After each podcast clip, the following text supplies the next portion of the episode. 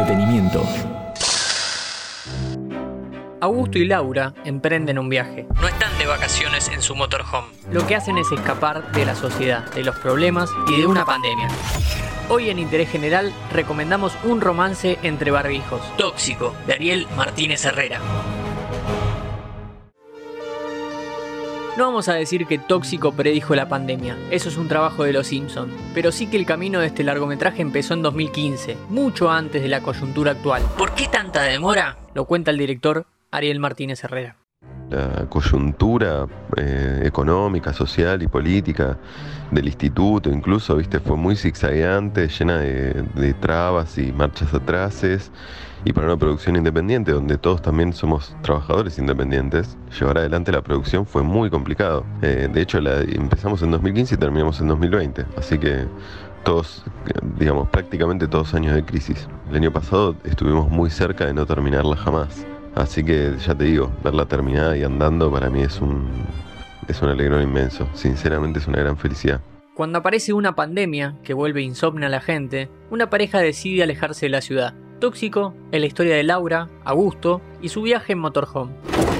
Despacito, Laura es sensible. Bueno, ¿qué crees que hagas? Esta cosa no, no, no, no funciona, no me responde. ¿Eh? O sea, toda planificada la vida teníamos, todo organizado, todos los cronogramas. ¿De qué sirvieron? Mirá esta cacharra de porquería nos deja en el medio de no sé qué dónde. La cantidad de plata que gastamos en esta bosta. En esta bosta. No, terminala, terminala, Laura, terminala.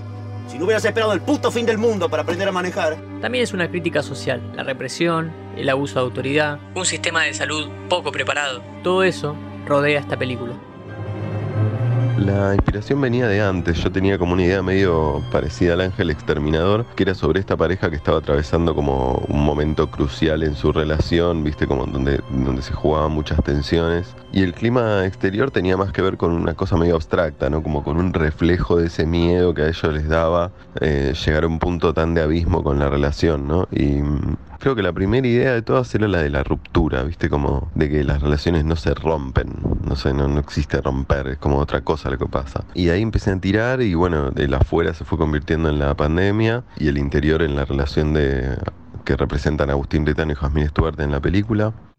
Hay pocos ejemplos de películas argentinas en donde la música se destaque y acompañe también lo que está contando. En este caso, la creación de Lucas Friedman es una parte orgánica del film. La otra decisión que sobresale es la puesta de cámara. Los planos son largos y estáticos. Son cuadros preciosos con gente hablando adentro. Pinturas que incomodan, que generan una tensión propicia para la narración. A lo dicho se le suman las actuaciones. Jasmine Stewart y Agustín Ritano son una pareja completamente creíble. No son esos emparejamientos de actor y actriz que nadie piensa posible. Martín Garabal suma el humor negro y molesto del típico amigo que no se toma en serio lo que pasa. Y un párrafo aparte para Marcelo de Andrea, el policía más repugnante de los últimos años de la industria nacional.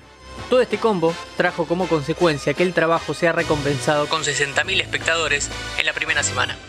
Imagínate si no existiera Cinear y Cinear TV, yo no podría haber estrenado la película, que también hubiera sido trágico, o si la terminaba un año más tarde, o un año antes. Y bueno, aceptar esta este notición, que son 60.000 espectadores en la primera semana, para una película nacional independiente es un montón. Eh, la película tuvo una muy buena recepción de crítica, de prensa en general, así que estoy contentísimo, digamos, es un, una experiencia súper excéntrica y para la que no hay mucho eh, registro anterior, digamos, no hay con comparar un poco. Ahora que tenemos una pandemia real, ¿qué mundo es mejor? ¿El que se creó a partir del insomnio o el que se creó a raíz del COVID-19? Me parece que el mundo de tóxico es más cinematográfico, eso seguro. La pandemia de insomnio es más cinematográfica que la pandemia del COVID-19. Creo que en el sentido realista del término es mucho mejor la que estamos viviendo porque la, pandemia de insomnio de la ficción en tóxico genera un nivel de anarquía y caos social eh, típico de película de apocalipsis. Hay un evento mundial que causa un caos y bueno, esta pareja protagónica que son Jasmine Agustín